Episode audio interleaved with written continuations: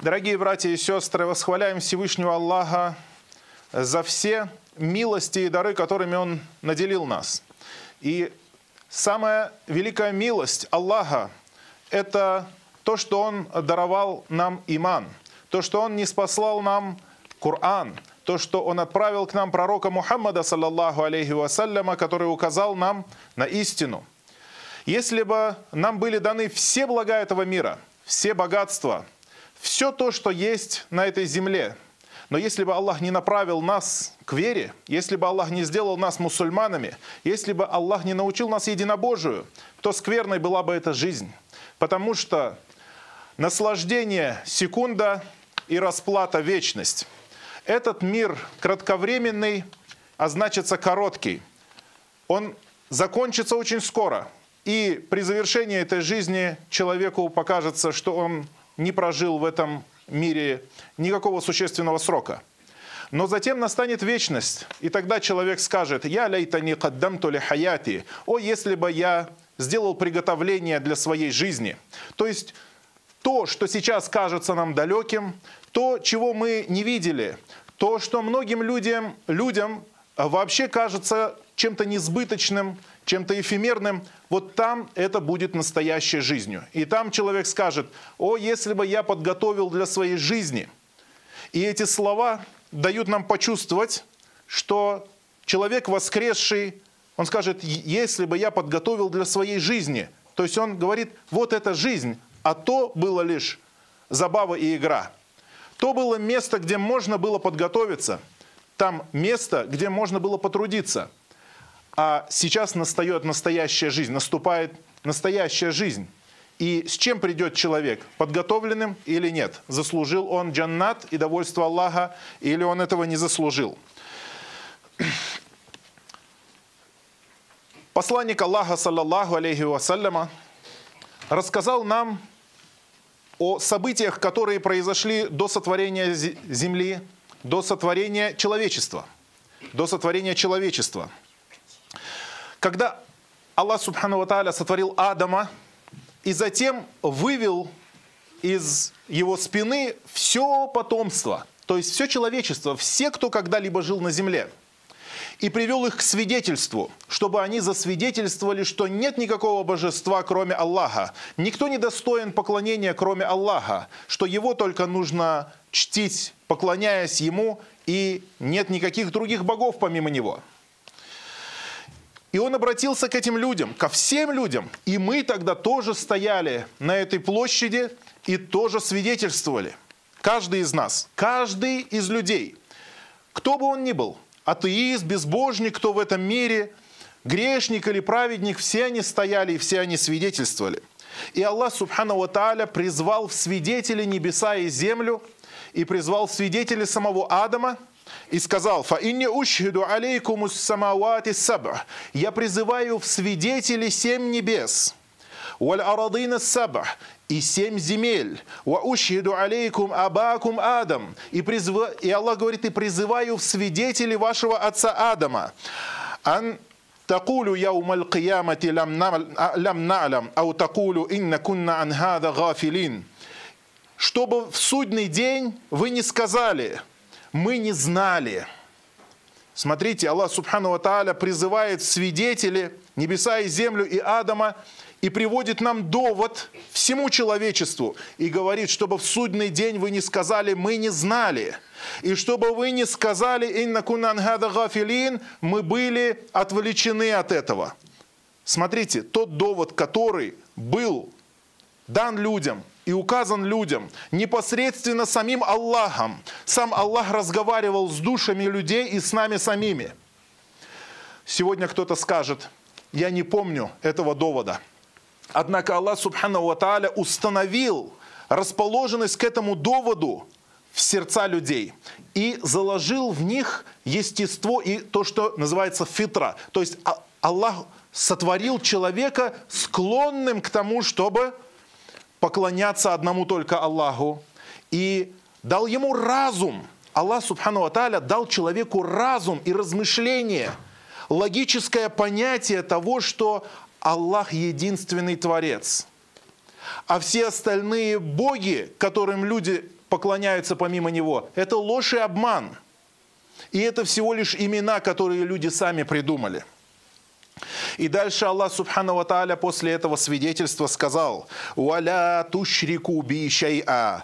Так не предавайте же мне сотоварища никого. То есть не поклоняйтесь никому, кроме меня. Не создавайте себе господ и поклонение не посвящайте никому, кроме меня. Смотрите, это самое первое требование, которое Аллах обратил к человечеству. Самое первое, поверх всех законов, это требование, чтобы люди поклонялись только одному Аллаху.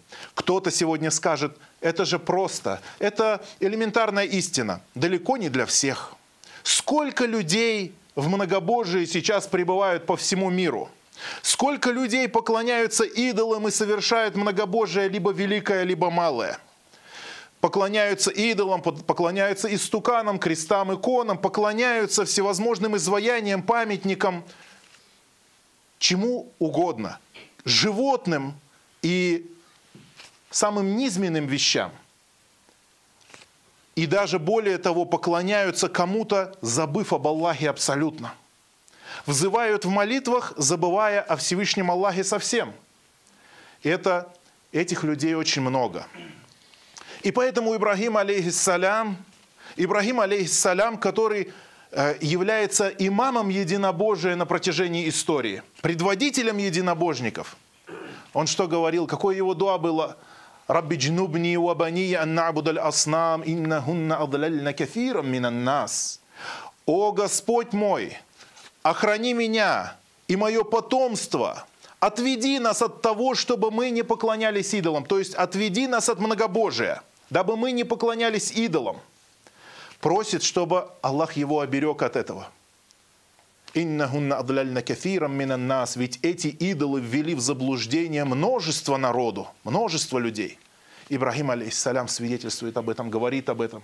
Многобожие опасно – и поэтому, конечно же, справедливо то, что Всевышний Аллах упомянул об этом в самую первую очередь, давая знать всем людям на земле, что является самым важным постулатом религии Всевышнего Аллаха.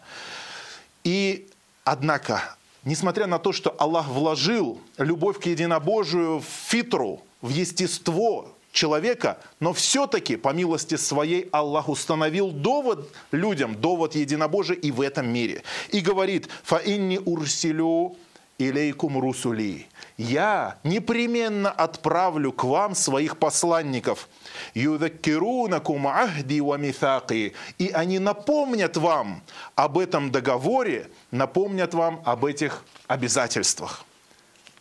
И это является доводом для человечества – Аллах дал человеку разум, Аллах дал человеку понимание, Аллах дал человеку фитра, то есть естество его, внутреннее душевное состояние его, склонное к единобожию и к вере в Аллаха.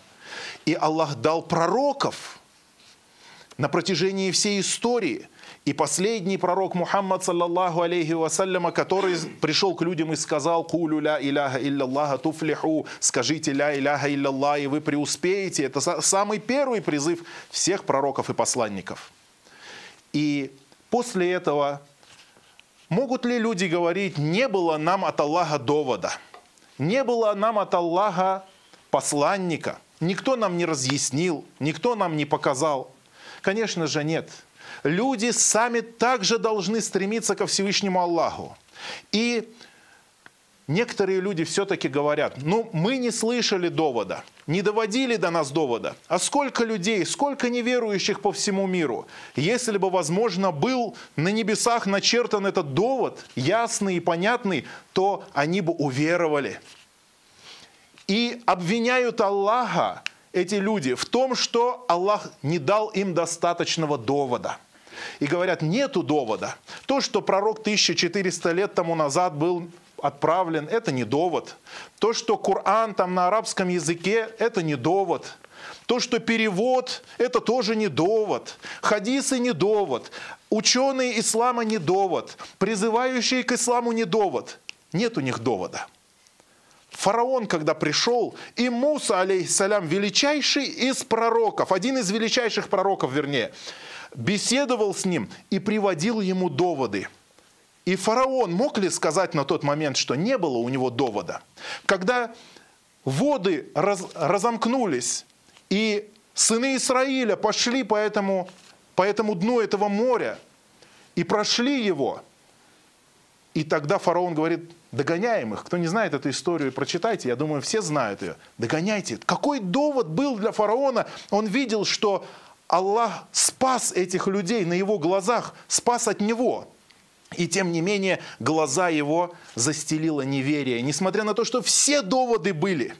Все доводы были.